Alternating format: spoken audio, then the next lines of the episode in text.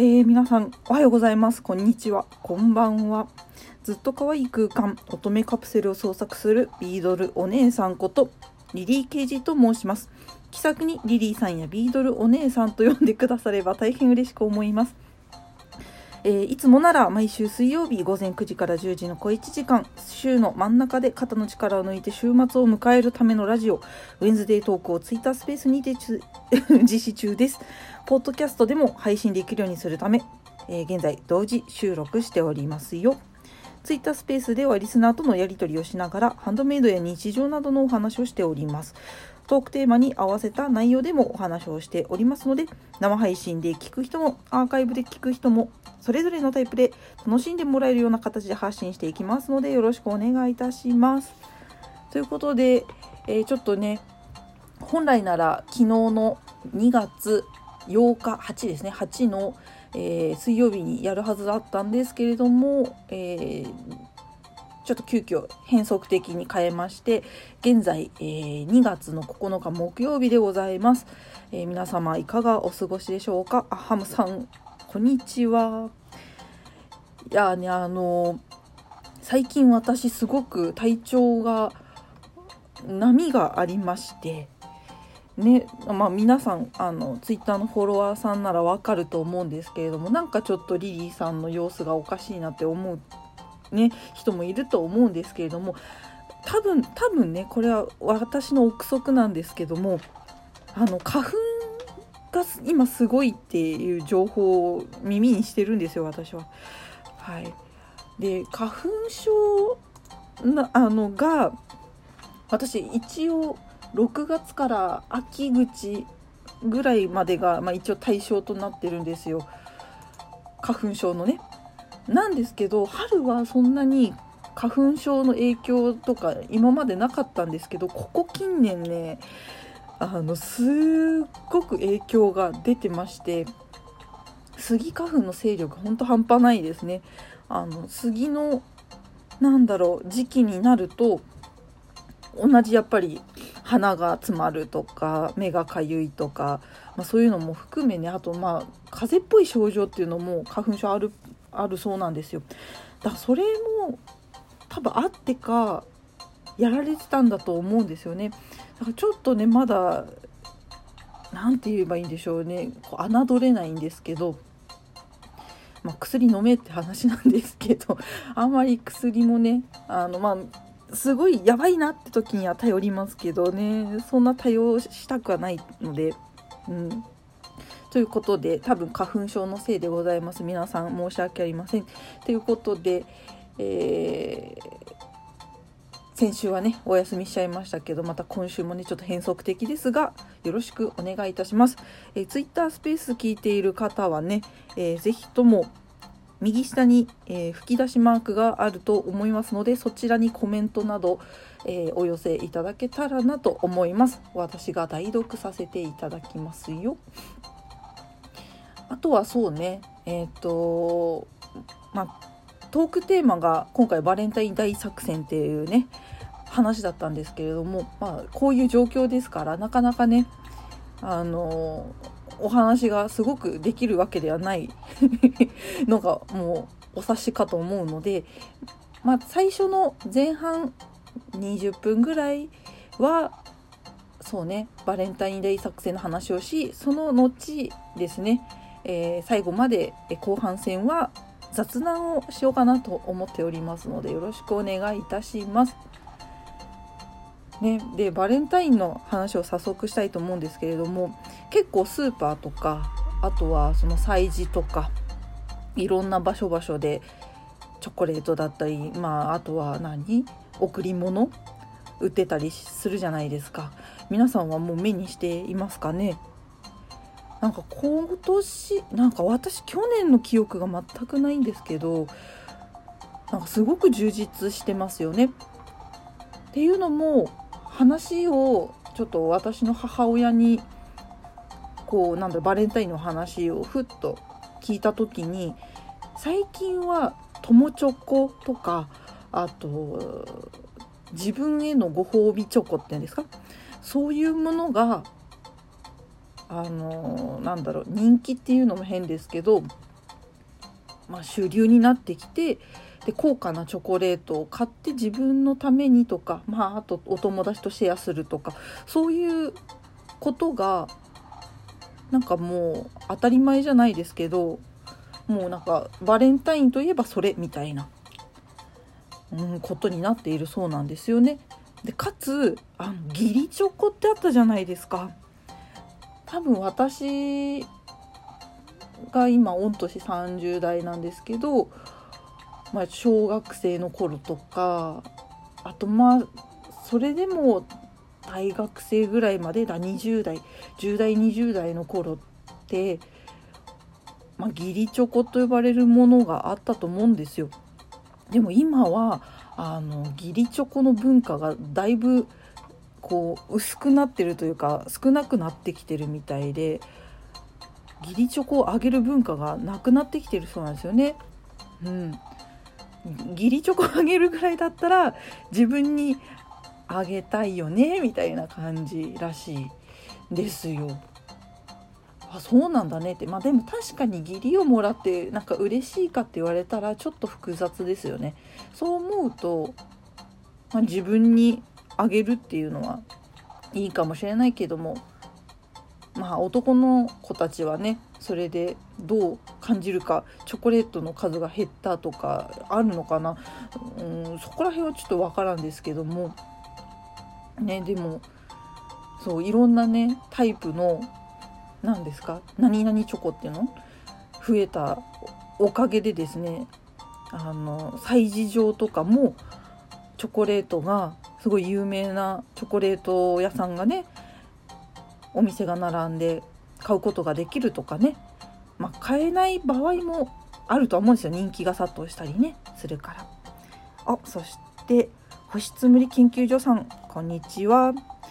本日水曜日じゃないんですけど いつも水曜日にやってるラジオでございます。よろしくお願いします。そうだ皆さんあのお飲み物をねあの片手にリラックスした体勢でそして作業のお供に聞いてもらえればと思うのでよろしくお願いいたします。今日はねバレンタインのチョコレートの話を前半いたしまして後半は雑談となっております。であの私もねそうチョコレート、まあ、ちょっとどんなものがあるだろうっていうのもあり、まあ、近所っていうのかなショッピングモールぐらいの大きさのスーパー、まあ、そうね名前を挙げちゃっていいのか分かんないんですけど、まあ、イオンさんとかあとはアリオさんとか、まあ、イトーヨーカドーさんとかいっぱいあるじゃないですか、まあ、そういう規模感の、えー、スーパーのモールに行ったんですよ。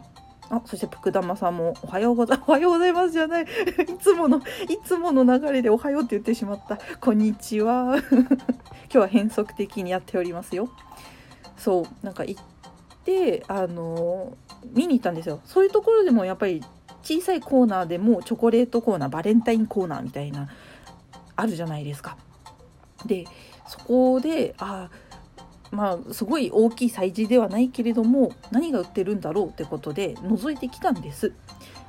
で覗いてきたらば、まあ、いろんなのがあったわけなんですけどまず一つはあの、まあ、お酒のチョコレートっていうのは近年多いと思うんですけどそのねお酒のねなんだっけな日本酒のチョコレートだったりあと焼酎もあったかな、まあ、ブランデーとかはねよく聞くと思うんですけど日本酒のチョコレートっていうのがあってそうそうそう。食べたことありますか？あれはどういうあれなんでしょうね。空気くぜみたいな感じなのかな。やっぱり少しアルコールが入ってるから食べる人にはやっぱお父さんとかなんかね成人男性じゃないと危ういんでしょうかね。ちょっと私も食べたことがないからねお酒入りのそういうボンボン系はね、うん、あんま食べないから分かんないですけどね。そしてコメントありがとうございます。保湿無理研究所さん。こんにちははめまして。のんびり聞かせていただきます。ありがとうございます。どうぞどうぞよろしくお願いします。そしてぷくだまさんこんにちは。こんにちは。お邪魔します。のんびり聞かせていただきます。あどうぞどうぞ。もうのんびりしてってください。あのお好きに過ごしてくださいね。あとねそのまあお酒のチョコレートまあ多分合うだろうなというのはうんうんって見てたんですけどその横であなんだっけな。あの全国のなんか日本地図のところになんか各チョコがポンポンポンポンって置いてあったんですよ。でなんだこれと思ってふと見たらあの昔の浮世絵多分浮世絵だと思うんだよねあの葛飾北斎とかの描いたあの有名な富士山のやつとかいろんな浮世絵が描かれてるボックスのチョコレートが売ってたんですよ。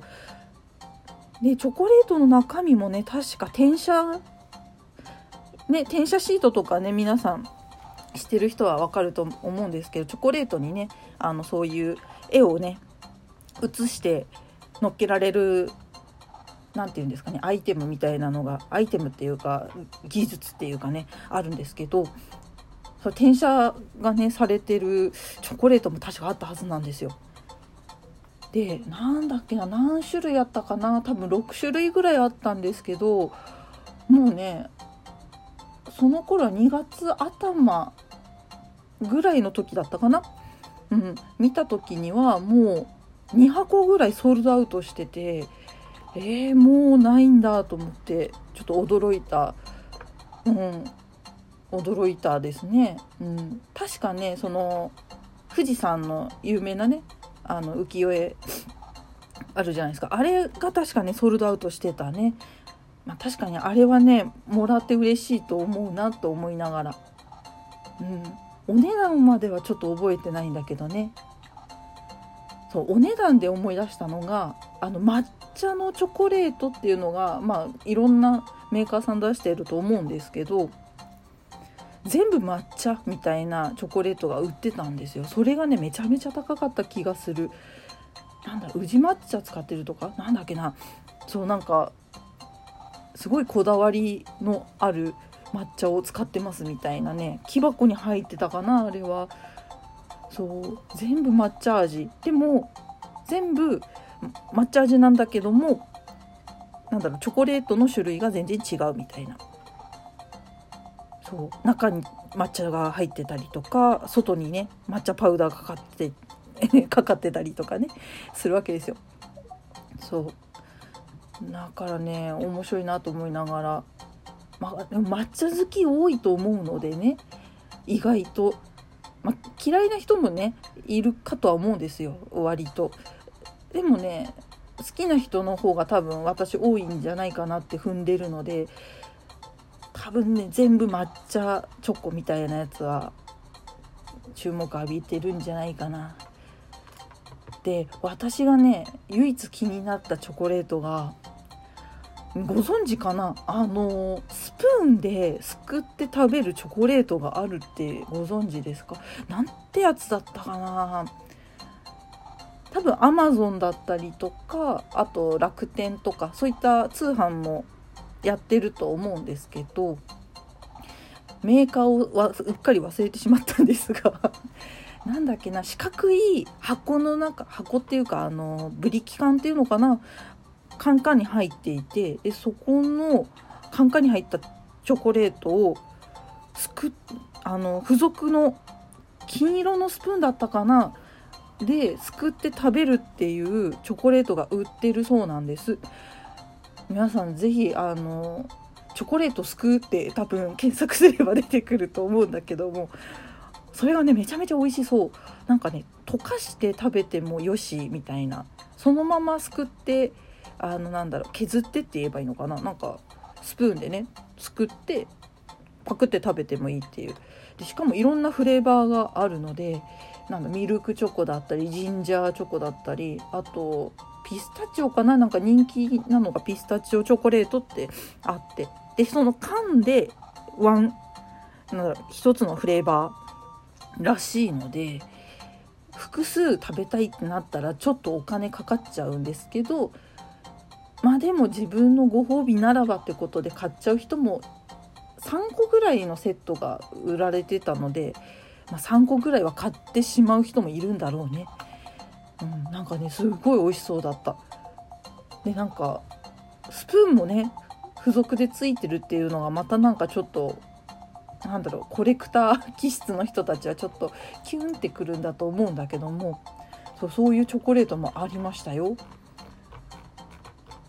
だからねハーゲンダッツもねハーゲンダッツじゃないやそれはアイスクリームだ違う。ゴディバを言いたかったんだ私。ゴディバのチョコレートもそりゃ美味しかったんですよ。いつぞやの時にね食べたんだけどもあれも美味しい。うん美味しい。外れのないチョコレートを買うのであればゴディバさんなんだろうねと思いました。おとしひろさんありがとうございます。ベストリって出てきました。あそうそうそれですそれです。としひろさんのね共有しましょう。これです。VESTRI と書いてベストリこちらです。でありがとうございますとしひろさん。そうそうこれこれ。ぜひねあの知らないなっていう人はこのベストリっていうチョコレート一回見てみてください。なんかねめっちゃおしゃれなのよ、うん、でなんか美味しそうに見えるのよね。そうそう。多分ね私初めて見たんですよね。なんか若い頃のその催事とかにもなかったし。で数年前にチョコレートの催事行ったことあるんですけどその時もこういったチョコレートなかったから多分最近生まれたチョコレートなのかなと思ってはいますね。うん、ぜひねあの皆さんもチョコレートなんか食べたとか買ったとかあのありましたら教えていただけると嬉しいな。ちなみに私は普通のなんだろうそういうそのご褒美チョコじゃないタイプの気軽に食べれるチョコレートだったらあのなんだっけあなんだっけあの 今ど忘れしたね。丸いねチョコレートがあるんですよ。そう丸い丸いね全部丸いチョコあるじゃねえかって話なんだけども。なんだっけな忘れちゃったんで思い出したら言います。そしてとしひろさんありがとうございます。チョコレートスクーで出ました。じゃあもう完全にもうその印象ですな。そうチョコレートすくうんですよ。すごくないですか？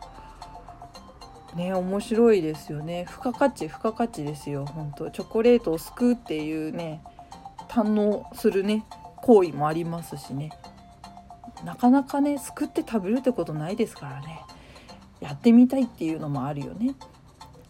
であと最後にあれなんですけども最近あのお菓子缶っていうものがあのすごく可愛いものが増えているんですがあのまあお菓子缶のメーカーさんねあのご存知の方は多いと思うんですけどもお菓子の見方っていうあの清水道夫さんっていう社長さんが携わってるというかあの作られている、えー、お菓子缶ブリキのねあのエンボスのついた缶があるんですけれどもそれを使ってねクッキー缶を販売してる人もいればあとはまあチョコレートだったりとか販売している会社さんがあったりとかいろいろあるんですけれども、まあ、そういうものもあってかここ最近エンボス缶のお菓子缶いわゆるあのボコボコしてるねあの凹凸のあるお菓子感でかつなんか昭和レトロ感のある喫茶店のねあのレトロな風合いが感じられるカンカンが販売されておりますね。うん、でカンカンを集める人たちも増えてるので結構ねこのバレンタインシーズンはそのカンカン好きの人たちも注目のシーズンなんじゃないかなって個人的には思っております。なのであの特にアデリアレトロさんとかね知ってる人だったらああのお花のって思うと思うんですよ。でああいうのとかねあとなんだっけなえーとどどこだっけメリーメリーさんだっけメリーっていうチョコレートあると思うんですけどあのメリーのチョコレートのねなんだっけなクリームメロンソーダだっけなのカンカンとかも結構ねなんか、ま転売にも合ってるような感じかな人気でソールドアウトしてるところもあればちょっと高く売られている場合もあったりするので、まあ、買う時には気をつけてもらいたいんですけどそういうエンボス感をちょっといろいろ見てみるのも面白いかなと思いましたよ。ということでちょっと飲み物飲みますね あ今日はねすっごい珍しいですよ。私いつもコーヒー飲むんですけど今日は乳酸飲料ピルクル飲んでます。腸内環境を良くするためにね。飲みます。皆さん今日は何飲んでますか？お茶ですか？それともコーヒーですか？紅茶ですか？ねいろんな飲み物あるからね。でそう飲み物で思い出した。最近私あのお酢のみちょっていうものがすごくハマってまして。で、うん、あんまりねハマるとは思わなかったんですけどみちょっていうお酢を炭酸あのウィルキンソン炭酸みたいなああいう味のしないね炭酸で割って飲むのが最近ちょっとブームで。結構お腹も膨れてなかなか良いんですよ。おしずるさんこんにちは。ちょっと今日は水曜日ではないんですが、えー、毎回水曜日にやってるウェンズデートークでございます。よろしくお願いします。さっきね、バレンタインの話をしましたが、じゃあちょうどね、みちょの話したので、えー、雑談に移りたいと思いますよ。そう、お酢に、お酢にはまってしまったんです。お酢ね、なんかあのリンゴ酢とかブルーベリー酢とかいろんな味のお酢売ってますよね。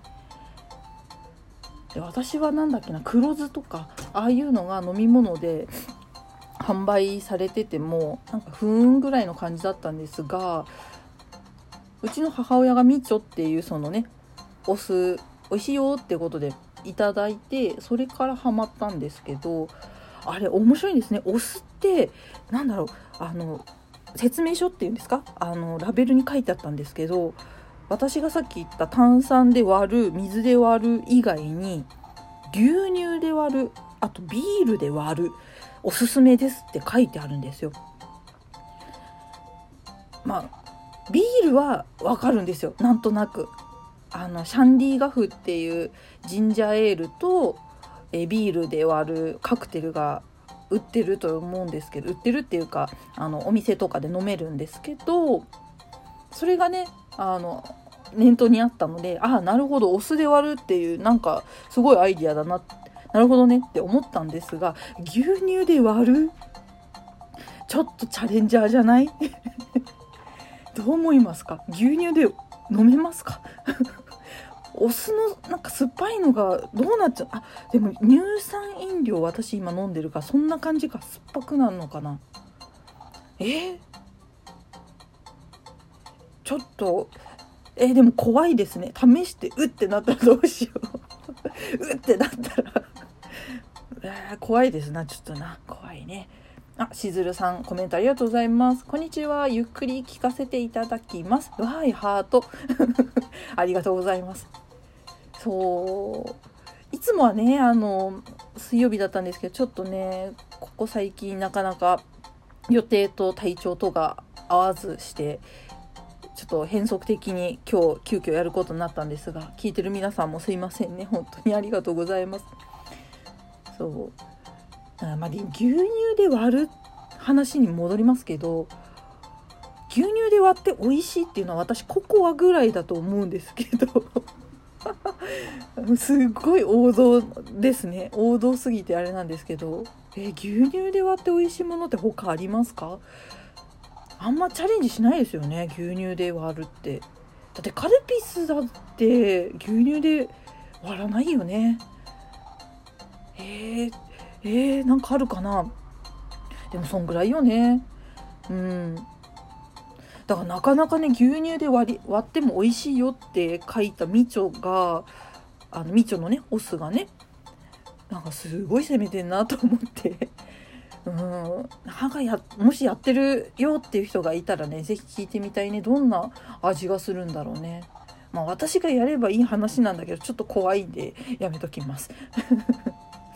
そう。で最近そういろんななんだろうことがあのまあ、さっきもね言いましたけど体調とかあとなんか体がねあのなんか調子出ないなっていうことが多かったのでなんかね日頃の今までのま、生活スタイル的な部分がちょっと変わっちゃってきてるんですよ。例えば例えばですよ。例えば睡眠がねあの何て言うんだろう。寝ても寝ても寝足りないみたいな感じがしたりねするのね。これ一体どういうことなんだろうね。でも知り合いのね作家さんあのものづくりされてる方が言うには、まあ、寝だめはあまり体にねなんだろう効果っていう言い方変ですけど寝だめっていう言葉は存在しないよみたいな話は聞いたんですけどね。だ疲れてるのかわかんないですけどね。なんか全然やっぱ花粉のせいだね。そしてハンさんありがとうございます。コメント。カルピス牛乳美味しいですよ。本当にカルピス牛乳飲んだことあるんです？まあえー、そうなんだ。カルピス牛乳美味しい。えー、えちなみにハムさんあのあのカルピス牛乳の大体の比率ってどのぐらいですか？えー、すごい気になる。だってあんまり牛乳の方が多いのかな？いやカルピスの方が多いよねきっとね。えでもどんな味？練乳みたいな味するのかな？甘い牛乳ってことですよね。それ言ったらココアも一緒じゃないかって話だよね。えー、なんだろうね。えー、でもまさかいらっしゃるとは。よかったよかった。聞けた聞けた。感想。でもそういうことなんだろうね。カルピス牛乳が美味しいですよっていう言葉があったってことはみちょ割るあのみちょと牛乳でね飲むと美味しいっていうのも多分ここのラインなんだろうね、うん、延長線にあるんでしょうね、うん、おハムさんが書いてくれた、えー、4対6ぐらいですかね。4がカルピスですと。あ結構結構あれですね。結構カルピス入れますね。ってことは、まあ、牛乳が6カルピスが4のカルピス牛乳ってことですから、まあ、そなんだちょっとクリーミーなカルピスなんでしょうね。なんか濃厚な飲み物になってるってことよねきっと。あんまり牛乳の臭みがない感じかしら。そう思うとあいけるかもね。いけるかもしれない。でもあの思ったでもっていうかあの思ったんですけどでもカルピス牛乳って乳乳製品と乳じゃないですか。あもうお腹もうぐるぐるきますよね、うん、絶対効果的ですよね。お腹の調子をあの調整する時はいいんかもしれない。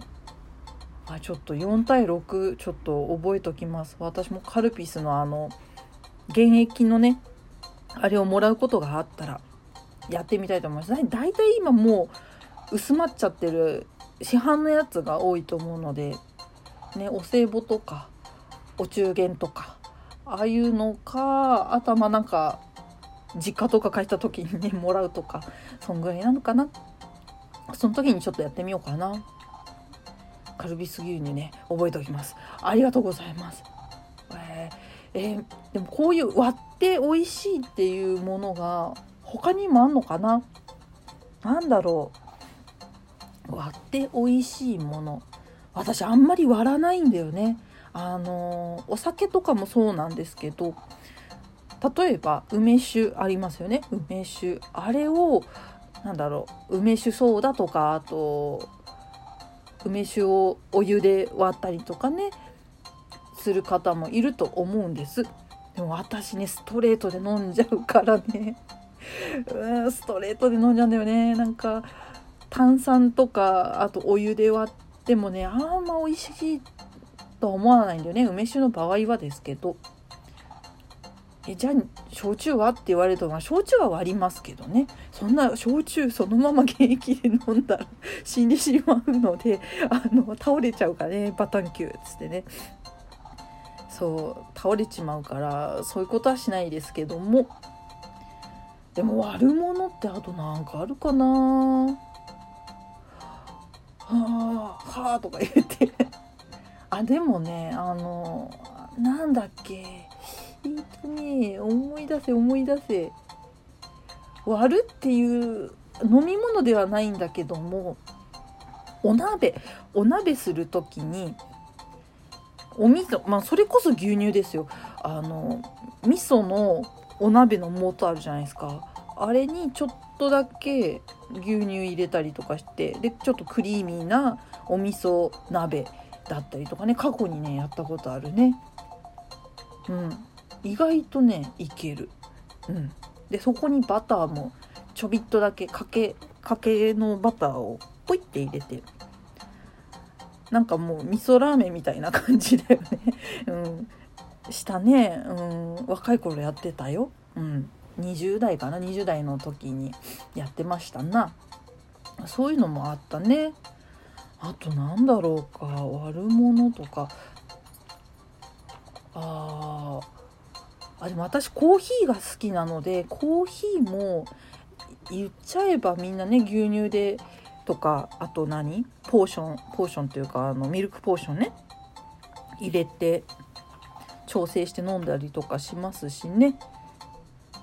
で中にはあのカフェモカっていうねあの飲み物がありまして、まあ、それはあの、まあ、簡単に言っちゃえばコーヒーの濃いやつと、まあ、チョコレートソースみたいなものを入れてぐるぐるぐるってかき混ぜて飲むので、まあ、ちょっとココア風なんだけどもコーヒーの味が後味が強い飲み物なんですが。カフェモカもなかなかいいかもね。うん。あれも美味しいですね。コーヒー入れるのも。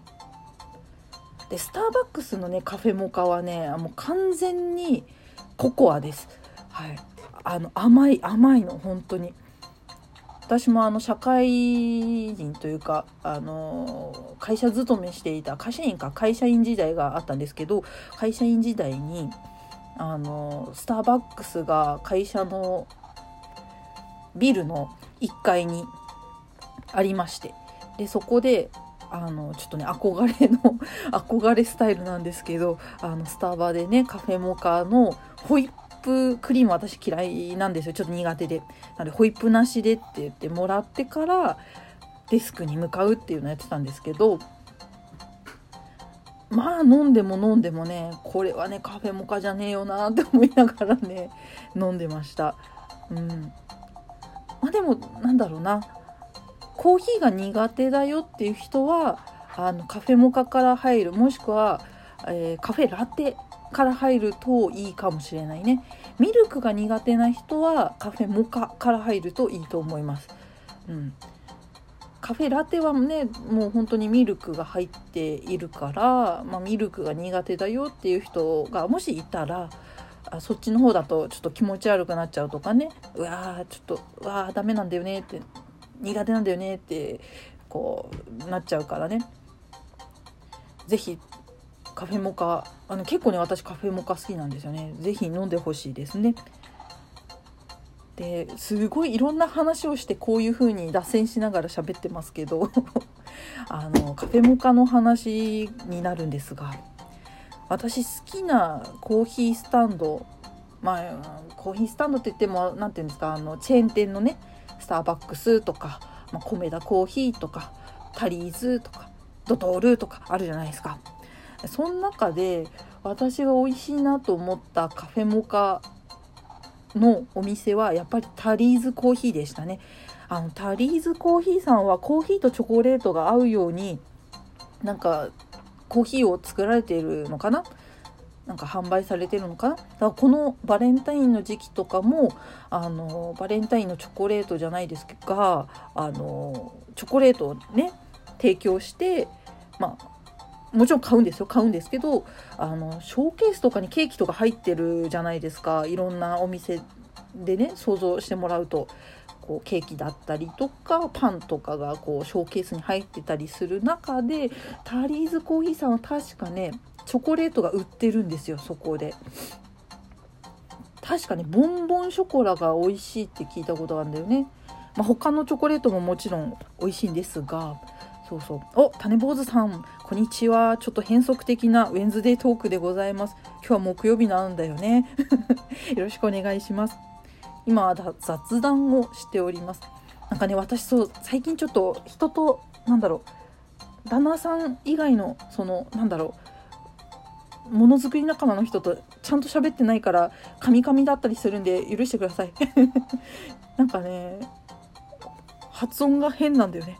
よろしくお願いします。そう。でちょっと話を戻しますがそのチョコレートね。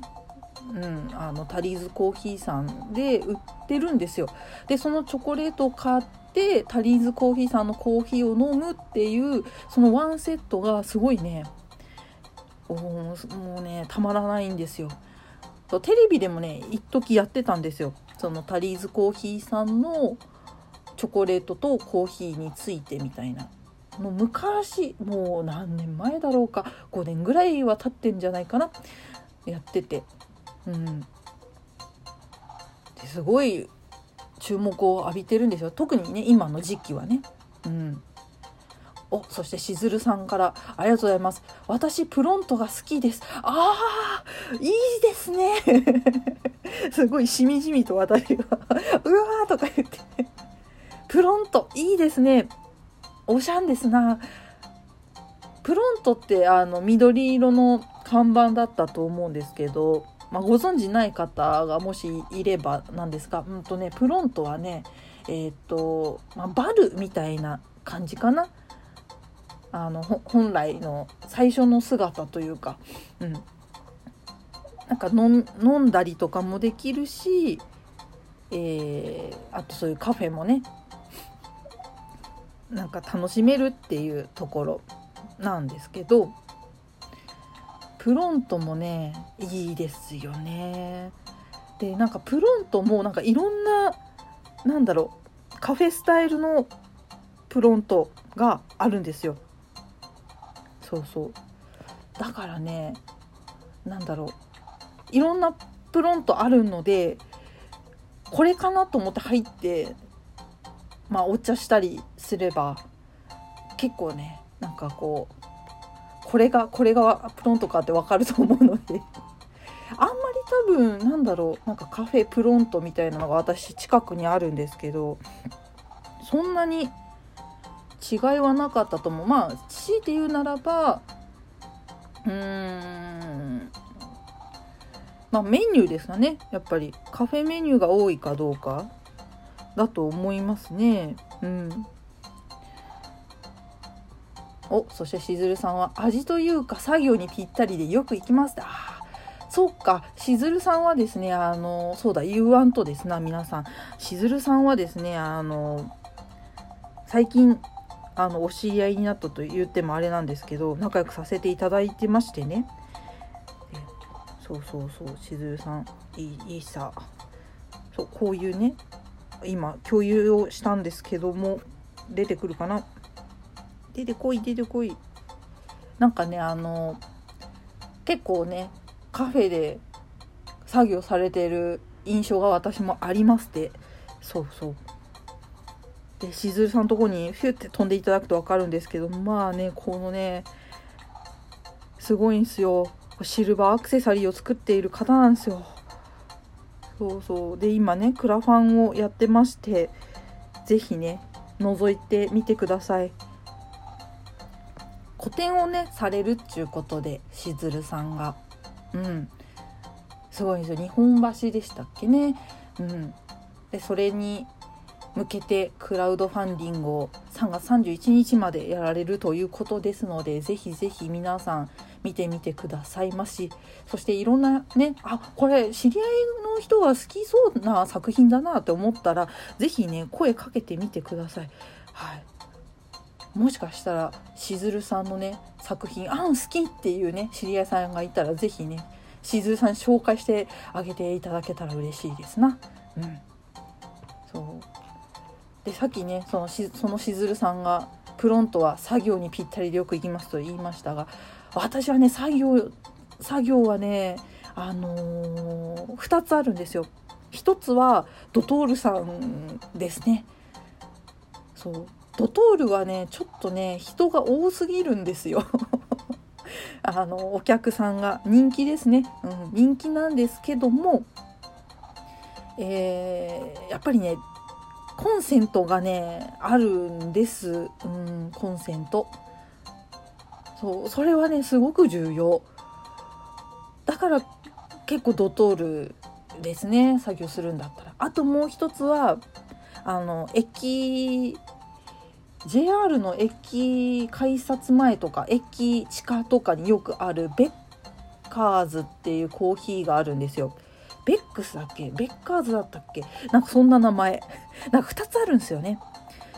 で、そこのね、コーヒー屋さんもね、好きでね、コーヒーチケットとか買ったりして、でなかなかね、やっぱ作業してる、なんだろう、駅近な人たちが多いからか、作業してる人たちも多いんですよ。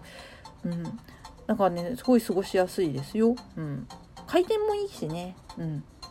あそしてシェアありがとうございますとしずるさん。いえいえ。ぜひぜひ。ぜひぜひ見てもらいたいんでね。よろしくお願いします。はい。そしてそしてそうコーヒーショップね。で味で言ったらねどこが美味しいっていうのはもうこれは人人によるから何とも言えませんけども、まあ、空間としてはそうねまあ、お友達とお茶してワイワイするならば米田コーヒーがやっぱりなんかお家みたいなんですよ。うん、何ですかそのスターバックスとかあとさっき言ったタリーズコーヒーさんだったりとかあそんな感じじゃないんですよ。なんかこう雰囲気がカフェみたいな感じじゃないんですよね。なんか喫茶店どちらかというと喫茶店。なんか地元の喫茶店みたいな感じ雰囲気がするんですよ。だから入りやすいと思うしファミリーでもお友達でも一人でも。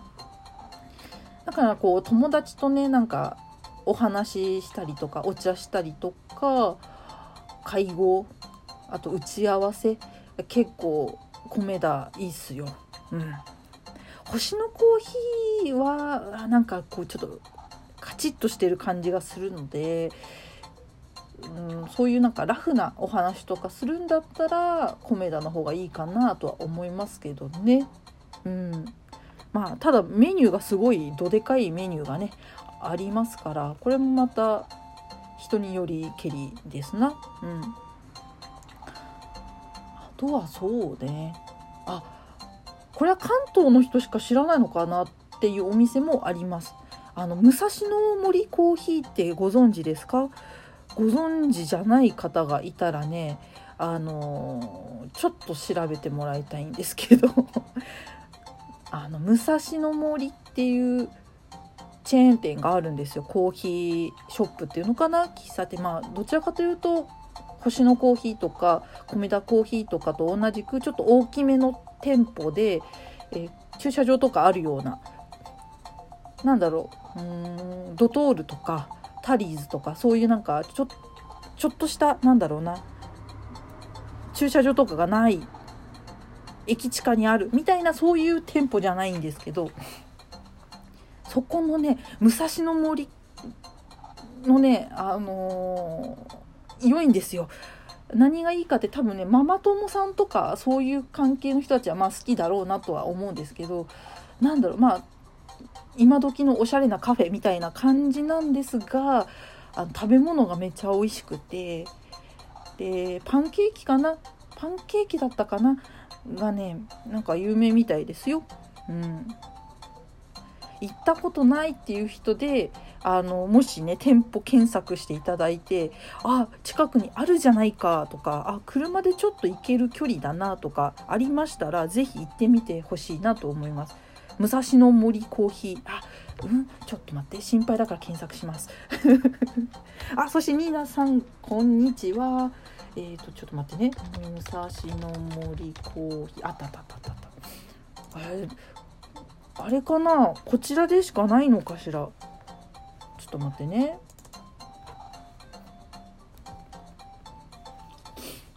あちなみに今気づきました。武蔵野森コーヒーってスカイラークグループだそうです。あれですよ。ガストとかバーミヤンとかの。えー、知らなかった。今初めて知りました。ぜひぜひ調べてほしいね。じゃあ結構全国にあんのかな？じゃあちょっと店舗一覧。店舗検索じゃなくてね店舗一覧が見たいんじゃあるかしら？えー、っとねどうやって調べるんですかね？店舗店内店舗。店舗。でもあるんじゃない？これ全国に。あないんかね？ないのかもしれない？もしかして？だけど？ちょっともう一回武蔵野。森。え検索。あ今すごい。全国マップ今出してるんですけどね。ちょっと待ってね。えー、っとですな。はいわかりました。えここのスペーススペースだったりあとアンカーっていうねあのポッドキャストで聞いてる方々が全国にいると仮定してお話ししますと北海道に3店舗宮城県1店舗あ間違えた。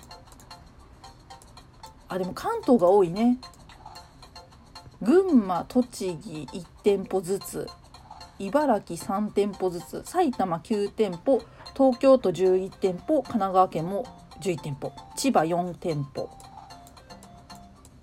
えー、静岡2店舗山梨1店舗長野富山石川福井岐阜も1店舗ずつ愛知県2店舗。関西があへえ関西京都奈良大阪兵庫岡山香川1店舗ずつ。佐賀県1店舗福岡2店舗だそうです。